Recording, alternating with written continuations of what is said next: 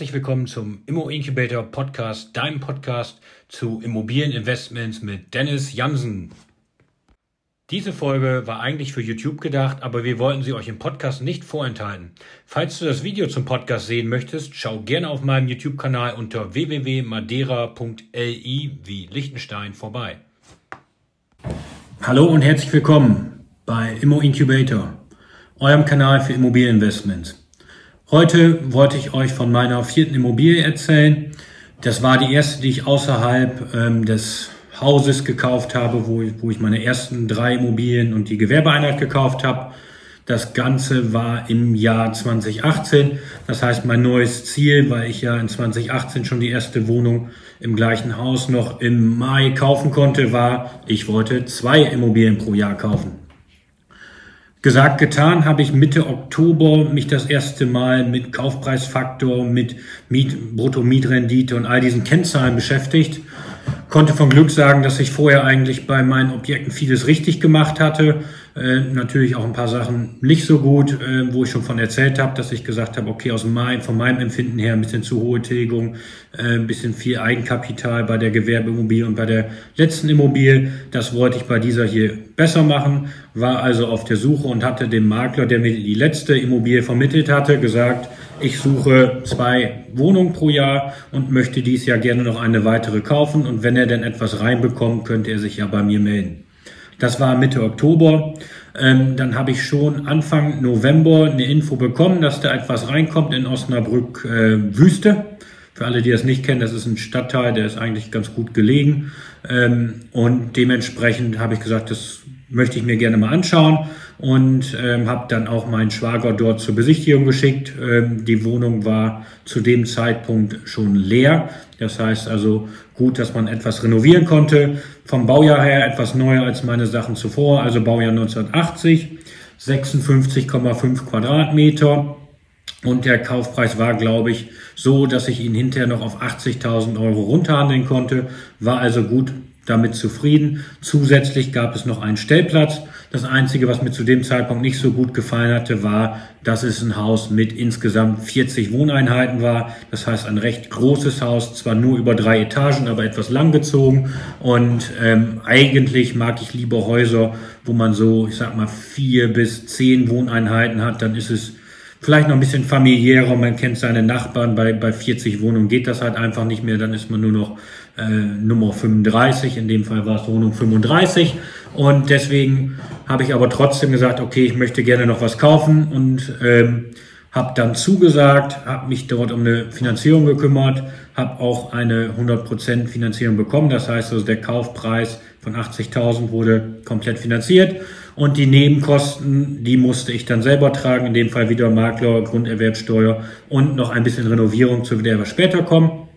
Ähm, dementsprechend war dann kurz vor Weihnachten 2018, ich glaube es war der 21.12., war noch Termin beim Notar.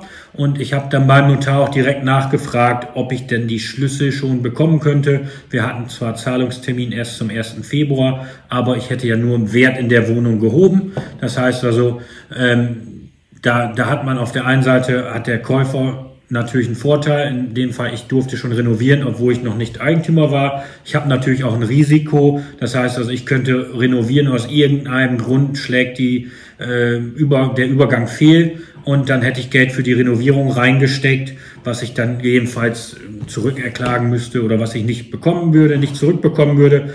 Äh, andererseits hat natürlich der Verkäufer auch ein Risiko, dass ich die Wohnung irgendwie halb zerwüste und irgendwie nicht renoviere, sondern erstmal nur alle Sachen rausreiße und dann nichts mache und er dann hinterher die Zahlung vom Objekt nicht kriegt, das Objekt dann quasi unrenoviert zurückbekommt. Das heißt also, das machen nicht immer alle, aber wenn man dort einen guten Eindruck macht und ich sag mal, ähm, das schlüssig verkaufen konnte, habe ich diese Schlüssel nun mal schon bekommen.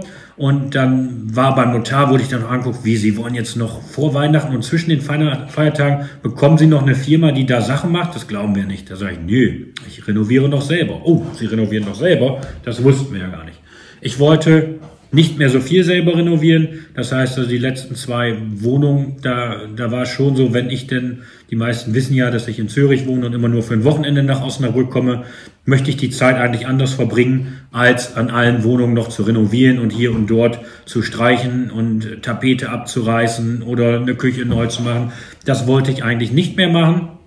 Ähm, Trotzdem habe ich hier nochmal gesagt, komm, ich habe jetzt Zeit, ich bin ein bisschen länger da über die Weihnachtstage und äh, habe dann mit Freunden und Familie das Ganze renoviert. Das heißt, in der Wohnung haben wir ähm, ja die Basics gemacht, würde ich sagen. Wir haben neu gestrichen. Da, wo Streichen nicht möglich war, wollten wir neue Tapete machen.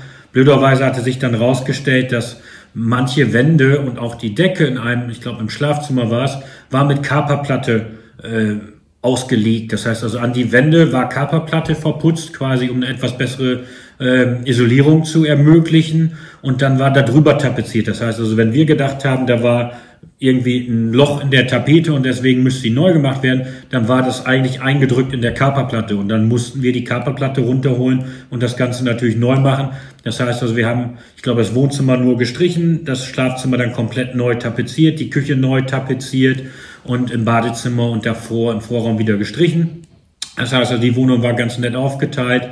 Das heißt, er hatte ein etwas größeres ähm, Wohnzimmer. Da dran gab es dann eine Loggia. Ähm, zusätzlich gibt es dann einen Durchgang zum Schlafzimmer. Da kommt man aber wieder auch auf die Loggia. Vom Wohnzimmer geht's dann zum Flur, ähm, wo man dann quasi auf der dritten Etage zu dem großen Flur kommt, zu den anderen Wohnungen. Und das Badezimmer war, wenn man reinkommt, rechts und der war links noch ein Abstellraum.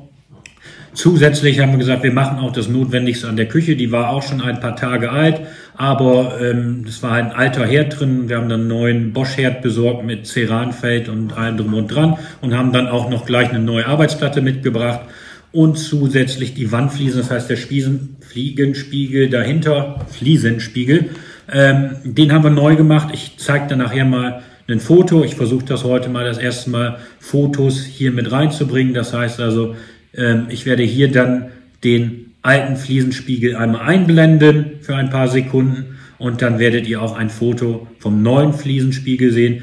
Leider habe ich keine komplett fertigen Fotos, aber so kann man schon mal ein bisschen erkennen, was wir dort gemacht haben. Das gleiche gilt fürs Badezimmer. Da seht ihr hier, wie das Badezimmer vorher ausgesehen hat. Und hier seht ihr nur ein Teil, wo ein Teil der Fliesen neu gemacht wurde. Leider habe ich auch hier gerade kein komplettes Foto. Wir haben dann noch ein Wand-WC eingebaut. Wir haben neue, ein neues Waschbecken dran gemacht. Wir haben eine Boden, äh, bodentiefe äh, Dusche eingebaut. Und äh, dementsprechend ist das Badezimmer wirklich komplett neu gekommen und sieht wirklich sehr gut aus.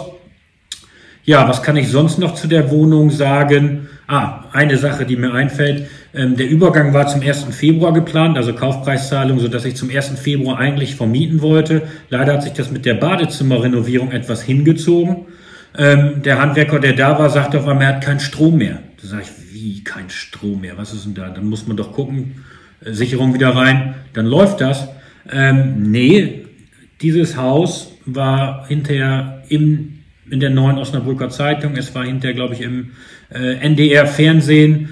Ähm, dieses Haus hatte eine, wie soll ich sagen, Stromverkabelung, die schon aus den 80ern halt noch war. Und die war in einer Art Kellerraum. Und dort hat es äh, ja ein Problem gegeben, dass dort Wasser reingeflossen ist. Und dann gab es eine Verpuffung. Und ich, soweit ich das nachvollziehen kann, ich war zu dem Zeitpunkt noch nicht der offizielle Eigentümer, es muss irgendwann Ende Januar passiert sein, gab es eine Verpuffung. Und durch diese Verpuffung sind sämtliche Zählerkasten mitgeschmolzen. Und es war ein riesen Trara. Äh, dementsprechend war das Haus ohne Heizung, was in diesem Haus ein Problem ist, da auch ähm, Warmwasser bei allen Überheizungen läuft und auch die Heizung, also das es waren Stromheizkörper, also Nachtspeicheröfen. Das heißt also, es war nicht ganz so kalt wie jetzt, nicht minus acht, aber trotzdem irgendwie um den Gefrierpunkt oder ein, zwei, drei Grad. Und das ganze Haus war ohne Strom, dementsprechend ohne Warmwasser, ohne Heizung. Dann gab es ein Theater mit der äh, Gebäudeversicherung. Da wurde dann überprüft mit einem Gutachter, ob das jetzt, äh, was das für eine Art Schaden ist und ob der Schaden übernommen wird.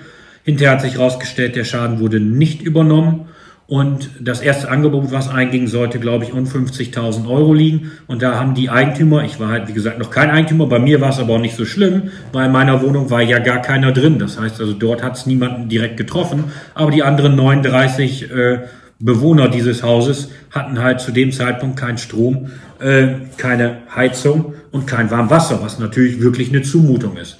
Und ich hätte da mit Sicherheit versucht, äh, ja, zu intervenieren und da eine Firma schneller zu bestellen. Aber die damaligen Eigentümer haben entschieden, ähm, das machen wir nicht. Und das Problem war natürlich auch noch, das Angebot, was man dann von den Handwerkern bekommen hat, war aus meiner Sicht völlig überzogen. Das heißt, die haben sich dann auch die, sagen wir mal, diese Notlage ähm, ja, zu ihrem Vorteil gemacht und wollten einfach doppelt so viel Geld haben, wie es normalerweise gekostet hätte, also eben diese 50.000. Und dann hat man noch mal eine Woche abgewartet, weitere Angebote reingeholt wohl wissen, dass die Leute dort Probleme haben. Deswegen ging es auch hinterher an die Zeitung und äh, an die Öffentlichkeit. Und dann gab es Druck und dann gab es wirklich ein Angebot, glaube ich, hinterher für 24.000, wo das Ganze gemacht wurde. Und die haben das dann auch innerhalb von vier, fünf Tagen hingekriegt. Aber trotzdem war das ganze Haus, soweit ich es in Erinnerung habe, war ja nicht in meiner Wohnung betroffen, aber irgendwo zwei Wochen ohne Strom. Und für die Leute, die dann niemanden hatten, wo sie hin konnten, war das wirklich schwierig. Aber das war wirklich eine Lage, die habe ich noch nie von gehört und auch noch nie äh, wieder so was Ähnliches gehabt. Aber äh, da sieht man, wenn es dann so viel Eigentümer gibt, ist das auch nicht immer einfach. Deswegen bin ich ja auf der Suche mehr nach ähm, Mehrfamilienhäusern anstatt nach Einfamilienhäusern. Nochmal kurz die Zahlen zu diesem Objekt ähm, für 80.000 gekauft. Insgesamt, ähm, ich glaube, es waren 3.000 für die Renovierung und ähm, 9000 Nebenkosten, also irgendwas bei 92.000. Und wenn ich diese 92.000 durch, ich habe hinterher erzielt 500 Euro Kaltmiete inklusive dem Stellplatz, den kann man natürlich rechnen, wie man will, ob der nun 25, 30 Euro bringt, also ungefähr 6.000. Äh, durch diese 92.000 müsste man circa, ich habe es jetzt nicht genau ausgerechnet, auf einen Faktor von 16 irgendetwas kommen und irgendwas bei 6%, 6,23% Rendite. Also auch eine gute Sache für mich und deswegen war, war ich trotzdem happy mit der Wohnung. Hab dann direkt nicht mehr im Februar jemanden einziehen lassen können, aber ab März hatte ich einen Mieter gefunden. Meine Eltern hatten dann noch Besichtigung für mich gemacht und da hatten wir den besten Mieter rausgesucht und dementsprechend war ich happy und hatte schon mir neue Ziele für 2019 gesetzt, weil ich habe gesagt, das geht ja jetzt ganz schön schnell mit diesen zwei ähm, Wohnungen. Gerade im Oktober überlegt, ich will zwei kaufen, zack, zwei Wohnungen gekauft. Ähm, ich habe mir überlegt, man muss sich große Ziele setzen. Ich will fünf neue Wohnungen pro Jahr kaufen und hatte mir als Ziel für 2019 gesetzt, fünf neue Wohnungen zu kaufen und mich ein bisschen mehr auf Mehrfamilienhäuser zu fokussieren. Und in meinen nächsten Videos werdet ihr sehen, ob ich mein Ziel erreicht habe in 2019. Und äh, morgen gibt es erstmal noch ein weiteres Video zu 100% Finanzierung. Da werde ich euch die Vor- und die Nachteile von 100% Finanzierung aufzeigen und die Risiken, die ich dahinter sehe. Bis dahin, viel Spaß. Dennis von Immo Incubator macht Immobilien auch zu eurer Mission. Das war dein Immo Incubator Podcast, dein Podcast für Immobilieninvestments mit Dennis Jansen. Für weitere Folgen abonniere gerne unseren Podcast und wenn dir der Podcast gefallen hat, lass uns gerne eine 5-Sterne-Bewertung da und schau bei Gelegenheit auf unserem YouTube-Channel unter www.madeira.li vorbei. Bis dahin, alles Gute.